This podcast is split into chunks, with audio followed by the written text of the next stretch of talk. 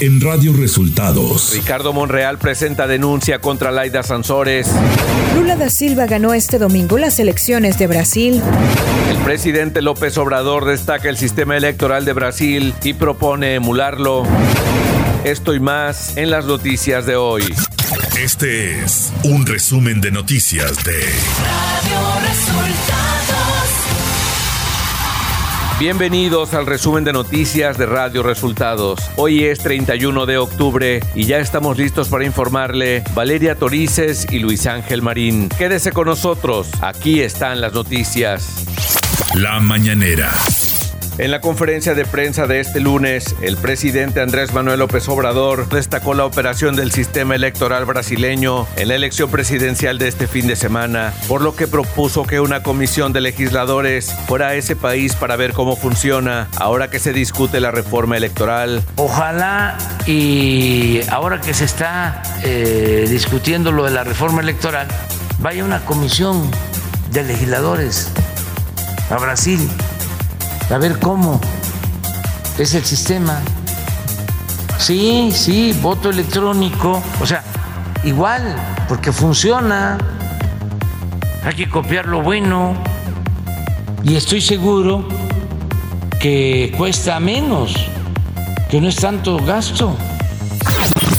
López Obrador se refirió a la noticia de que el expresidente Carlos Salinas de Gortari obtuvo la nacionalidad española. A Salinas ayer se da a conocer que ya se volvió español, sí, ya le dieron la nacionalidad española, es otro personaje, el padre de la desigualdad moderna en nuestro país. El titular del Ejecutivo informó que México y Estados Unidos presentarán conjuntamente un plan de fomento a energías renovables en la COP27 que se realizará en Egipto. Esto tras la reunión que sostuvo en Sonora con John Kerry, enviado especial de Joe Biden para el clima. Se va a presentar de manera conjunta en Egipto eh, en tres semanas. Va a estar el señor Kerry y va de parte de nosotros el secretario de Relaciones Exteriores, Marcelo Ebrat. Eso en lo general. Vamos a dar a conocer un plan muy importante, mucho, mucho, muy importante. El presidente López Obrador felicitó al piloto Sergio Checo Pérez por subirse al podio en el Gran Premio de México y también al Club Pachuca por ser el campeón del torneo de apertura 2022. Y aprovecho también para enviar una felicitación a Checo Pérez que obtuvo tercer lugar y también le deseo que siga adelante y estoy con todos los mexicanos. Felicidades, ¿eh? felicidades al al Pachuca, este, bien, bien merecido. No se están portando los ciudadanos de Hidalgo, tienen 10. El titular de la Profeco, Ricardo Sheffield, anunció este lunes el lanzamiento de una página web donde los usuarios podrán revisar los precios de los diferentes productos que se ofertarán en el Buen Fin 2022. Ya está disponible el sitio para que puedan ir viendo los precios de los productos más vendidos en los buenos fines pasados. Esta es la décima segunda edición y tenemos la referencia de todos estos productos para que vayan viendo qué ofertas realmente les convienen y se den cuenta que efectivamente bajen los precios en el buen fin. Muchas gracias. Radio Resultados Nacional. El coordinador de Morena y presidente de la Junta de Coordinación Política del Senado, Ricardo Monreal, presentó una denuncia penal contra la gobernadora de Campeche, la también morenista, Laida Sansores, y contra quienes resulten responsables por intervenir sus conversaciones privadas por WhatsApp y difundirlas. No solo es el delito de intervención de comunicaciones, sino también de la difusión, dijo el legislador afuera de la Fiscalía General de la República. En su videomensaje dominical en redes sociales, el presidente del INE, Lorenzo Córdoba, externó que la reforma electoral requiere de diálogos y consensos amplios para el sostenimiento de la democracia, sin poner en riesgo una estructura que le ha dado paz al país en las últimas tres décadas, afirmó Lorenzo Córdoba, consejero presidente del Instituto Nacional Electoral. El consejero presidente del órgano electoral realizó un llamado a la sociedad para estar pendiente de los trabajos que han iniciado en la Cámara de Diputados para la reforma electoral. En gira por Nuevo León, el dirigente nacional del PRI, Alejandro Moreno, resaltó que el revolucionario institucional está al lado de México y recordó que ese partido impulsó las principales reformas electorales que permitieron instaurar el proceso político democrático en el país y no avalará ahora ninguna legislación que atente contra ello. Advirtió que así como el PRI votó en contra de la reforma eléctrica y de las iniciativas de la Guardia Nacional, vamos a votar en contra de la reforma electoral. Al iniciar transmisiones en su canal de YouTube, el canciller Marcelo Ebrard arremetió contra los expresidentes Felipe Calderón y Ernesto Cedillo, quienes recientemente advirtieron en un foro realizado en España que la democracia está en peligro por liderazgos populistas. Señaló que Calderón no puede hablar ni decir que defiende la democracia porque fue parte de lo que llamó fraude electoral en 2006 contra López Obrador. El expresidente de México, Carlos Salinas de Gortari, quien gobernó al país de 1988 al año 1994, obtuvo la nacionalidad español a principios de 2021, amparándose en sus ancestros sefardíes y en virtud de una ley aprobada por el Congreso de los Diputados de España en el año 2013. Con esto, estaría protegiéndose ante un eventual proceso de extradición por presuntos delitos penales, una vez que la legislación española ampara a sus ciudadanos ante casos de este tipo. Economía. La Secretaría de Hacienda y Crédito Público dio a conocer que la recaudación proveniente del impuesto al valor agregado IVA cayó 7.1% en septiembre a tasa anual, con lo que sumó dos meses consecutivos a la baja. Esto como reflejo del debilitamiento que está causando el repunte inflacionario en el consumo en México. Los ingresos tributarios totales disminuyeron en septiembre por quinto mes consecutivo y en el año acumulan un retroceso del 0.5%. Esto de acuerdo a las cifras de la Secretaría de Hacienda y Crédito Público.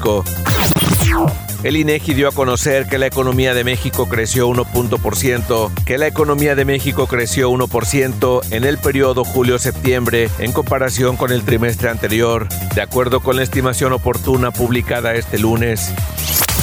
Clima.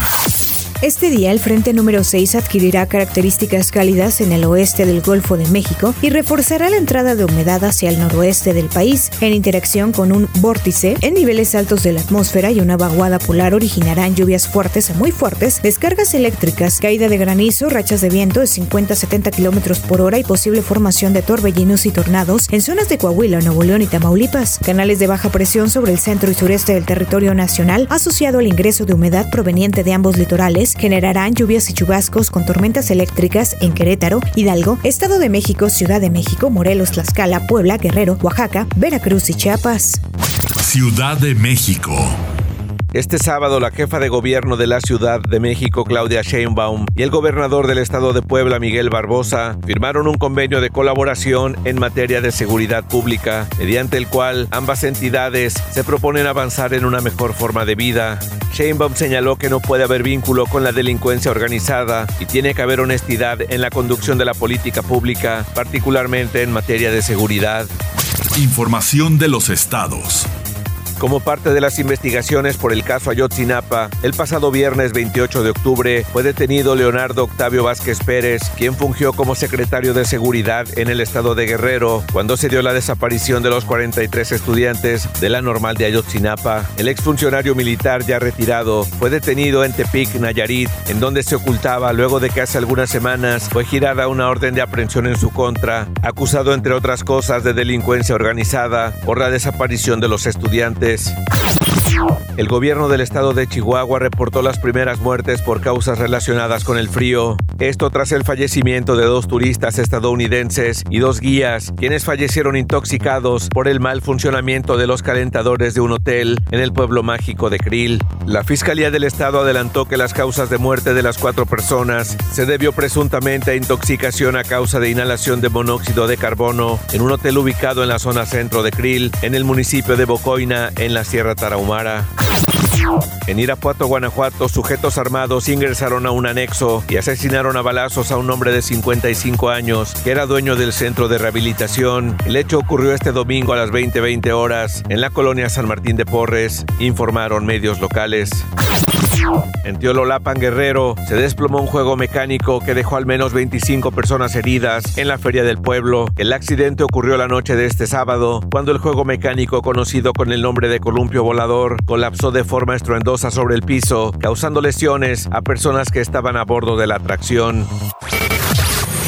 Radio Resultados Internacional. Lula da Silva ganó este domingo por un estrecho margen las elecciones de Brasil, según el Tribunal Superior Electoral, y regresa al poder tras superar a Jair Bolsonaro. El tribunal consideró ganador a Lula porque la elección está matemáticamente definida. Con más del 99% del escrutinio, Lula suma el 50.84 de los votos por el 49.16 de Bolsonaro. En la primera vuelta, el actual presidente obtuvo una ventaja inicial que luego recuperó su rival, algo que se repitió este domingo. Al menos 153 personas, la mayoría adolescentes y jóvenes menores a 30 años, murieron este sábado en Seúl al registrarse una estampida en un evento masivo por las fiestas de Halloween. Las autoridades reportaron también más de 80 personas heridas. De los fallecidos, 20 eran extranjeros. Las autoridades dijeron que están investigando la causa exacta del incidente ocurrido, pero los primeros reportes indican que la avalancha humana se dio en una zona elevada, causando un aplastamiento masivo hacia un callejón muy estrecho. El Kremlin negó esta tarde un supuesto hackeo ruso al teléfono personal de la ex primera ministra británica Liz Truss, el que se habría efectuado el verano pasado cuando era titular de Exteriores, según reveló el domingo el periódico Mail on Sunday. Según el diario, los ciberespías que trabajan para Rusia interceptaron mensajes confidenciales entre Liz Truss y políticos internacionales, así como intercambios como con Kawasi Kawarteng, a quien semanas más tarde designaría como su ministro de Economía, aunque el Ejecutivo británico ha declinado hacer declaraciones sobre el tema, la oposición solicitó que se investigue la denuncia. Tecnología. Twitter ha identificado en los últimos días una campaña coordinada de odio que ha atajado con la prohibición de los usuarios involucrados y aprovechó este hecho para confirmar que las políticas de moderación no se han cambiado y que el odio sigue sin tener cabida en la plataforma. Elon Musk anunció la semana pasada la creación de un consejo de moderación de contenido para que participe en la toma de decisiones importantes en la red social y en el restablecimiento de las cuentas suspendidas de forma permanente. De acuerdo a información de Guaveta Info, WhatsApp permite en su beta que los usuarios puedan enviarse mensajes a sí mismos, una novedad que esta prueba y que incluye el número de teléfono propio en el listado de contactos. La compañía tecnológica ha puesto disponible tanto en Android como en iOS en las respectivas versiones beta. Espectáculos. El actor Lee Ji-hans, que participó en el concurso Produce 101 en la temporada 2, falleció este fin de semana a causa de la estampida de Halloween que ocurrió en Corea del Sur. La agencia 935 Entertainment fue la que confirmó la noticia a través de redes sociales. El actor se hizo famoso tras su aparición en el programa popular Produce 101 en 2017, un reality musical donde 11 sobrevivientes pueden formar un nuevo grupo musical de K-pop. Deportes. El Pachuca es el campeón del torneo Apertura 2022 de la Liga MX después de vencer 8-2 en el Global al Toluca. En el partido de este domingo en su casa, el Pachuca terminó lo iniciado en la bombonera, derrotando 3-1 al Toluca. El piloto mexicano Sergio Checo Pérez ocupó un lugar en el podio del Gran Premio de México al llegar en tercer lugar atrás de su coequipero Max Verstappen que terminó en primero y Lewis Hamilton de Mercedes que llegó en segundo. Y en la buena noticia de este día, Holanda siembra techos de cientos de paradas de autobús con flores y plantas específicamente para alimentar a las abejas. Y hasta aquí las noticias en el resumen de Radio Resultados. Hemos informado para ustedes Valeria Torices y Luis Ángel Marín. Que tengan un excelente inicio de semana.